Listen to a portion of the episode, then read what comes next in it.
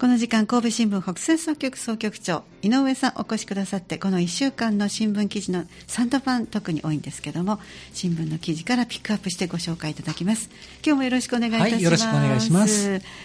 今日お会いするなりずいぶん涼しくなりましたね、はい、とおっしゃいましたね。朝から結構涼しい、ね、もうね太陽が当たってもねそこまで暑く感じないというね、はいねここからは一気に気温が下がっていく可能性もありますから気をつけないと。一直線という感じですね、えー、そうですね。ちょっと体調管理がね大変なんですけれども、はい、今日は、えー、9月10日の、えー、サンタマンそして、えー、これがジョーと出てます、はいそして中が9月12日、はい、えー、土曜日。この記事についてのお話ですね。浄水のない町ネオポリスの螺旋というえー、人や風景が移ろい街は螺旋階段を上るように変化していく。大規模なニュータウン開発で1996年まで10年連続の人口増加率日本一を記録した三田市は当時全国有数の新都市ネオポリスだった子育て世代にあふれた兵庫県で最も若い町は時を経て今前例のない高齢化の大波にさらされようとしている。サンダの住,、えー、住生活を考えるシリーズ「ネオポリスの螺旋」第1回はニュータウン開発のさなか民間業者らが続々と手がけて問題化したミニ開発地の今を歩くということでシリーズとなっているわけですね、はい、初めてこういう場所があるとちょっと記事によって私は知りましたはい、そうですね。あの三田市内いろいろ車で走ってても、はい、農村部にもあと一角一角にねちょっと新しめの住宅が並んでるんだとこよよく見かけられると思うんですが、はい、その一つですね、ええ。えー、有馬富士住宅ということで。有馬富士住宅、はい、で有馬富士の東側になりますけれどもそこに、あのちょっと、まあ、ニュータウン、まあ、あの今のサンダのニュータウンよりもうちょっと歴史が古い古く開発された、はいえー、住宅地があるということですね、はい、えー、開発が1972年ということですね、はい、大体50年近く前、ね、そうですね、はい、その場所があの浄水のない町というこのタイトルがすごいんですけど、はい、あのもうあの民間業者が開発して、えー、もうもちろんあの市の道路公共道路がなかったという形ですので、はい、それでそのそれに這うようにして整備される浄水も全然通ってなかったということになりましてですね。それでその住民用にですねあの水道をですねあの上にちょっとあの貯水にしてですね、はい、そこからあのそれぞれの住民にあの供給するあの水道というのもあったんですが。あはいはいもう排水排水地といいますかね、うん、えー、地下からあの水を汲み上げて、えー、学校にあの供給するというですね、えー、そういう設備を業者が整備してたんですが、はい、あその業者があ立ち行かな倒産してしまって水道がですねなかなか使えなくなってしまったと。もう大変なことですね。うん。あのー、その指導ですか、はいはい、あの三田市の道とかあの指導がなければ、はい、上水道が来ないんですね。あのそのあの民間のところをそのあの下をなかなかね普通にあの、はい、配管を通すとかですね、えー、そういうのはなかなか難しいですから。だからあのよくマンションなんかでは、はい、あの公園の横にある道を寄付しますと、はい、よく言われるのは、はい、そういう設備のためにもそれもあると思いますね。そうですね、なるほどね。でまあ、それ業者が、ね、そういう貯水整備を貯水で供給施設を作ってそれがあの稼働していた時は、はい、それでも問題もな問題もなかったんですが、はいえー、えー、業者の破綻に伴ってですねそれが止められて、えー、えー住民の方が自らそれを管理して運営し始めたという経緯があるみたいなようですね。すごいですね。結束はこれ、いやおなく、あの、硬くなりますね。そうですね。の方々。もうそれがないと、生活に本当に支障をきたす、えー、あのね、あの水を汲みにちょっと遠出しなきゃいけないということになりますので。えー、場所としてはとても便利な場所ですよね。はい、あのーもう三田のあの市街まででもね、じゃ十数分で来れると思いますし、うん。ええ、まあ、インターなんかを使ってね、神戸、大阪方面へでも、まあ、そう遠くない、各1時間程度で行けるという場所にもありますので、じゃあここを購入された方はもう夢いっぱいで当時としては。まあそうでしょうね。ええ。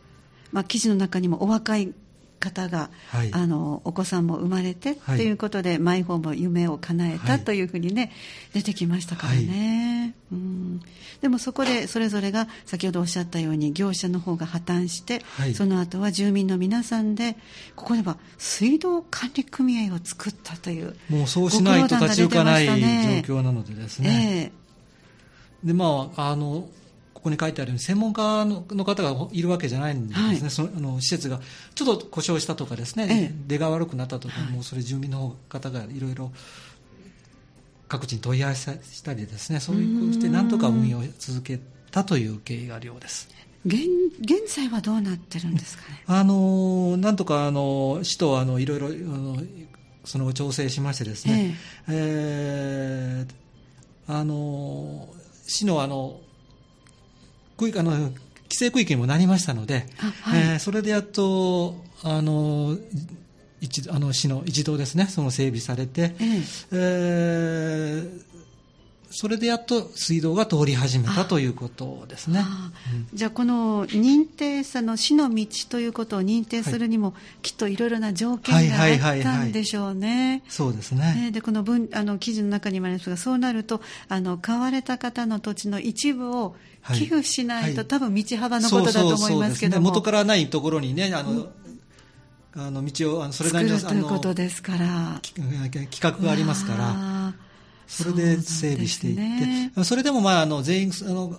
一度にですね、もう全戸に水道が供給されたというわけではなくて、えええー徐々にそういうふうにあの水あの浄水を使う方が増えてきて、ねえ。ーやっとあのここ全校が入ったのが、えー去年の夏だったすという。すごい年月をはい。重ねてここまで来られたはい。ということですね。だからもうあの整備されてあの、ね、あの開発されてから50年近く経ってよはい。うやく、あー浄水があの格好に行き渡ったということになりますね。でまた、えっとこれ以外にも次が、はい。えっと11日のえ12日の土曜日ですか、これはまた違う視点からの記事でしたね。はい。いろいろ開発途上で泊まったところ場所をええ。いろいろ紹介したりですね、うー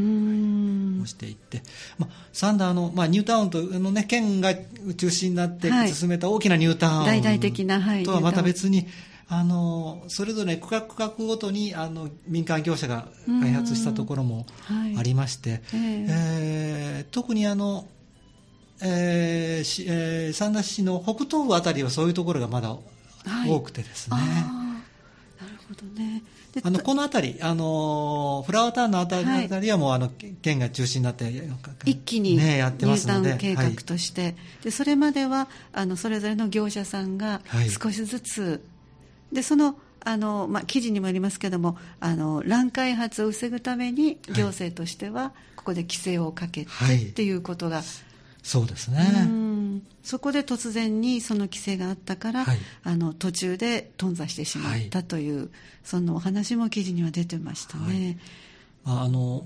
三田という土地がですね基本的に神戸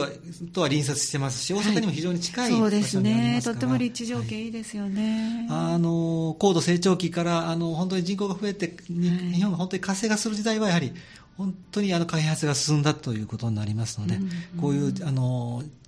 区画があちこちに点在してますし、またまたニュータウンも結構歴史そうです。40はい。年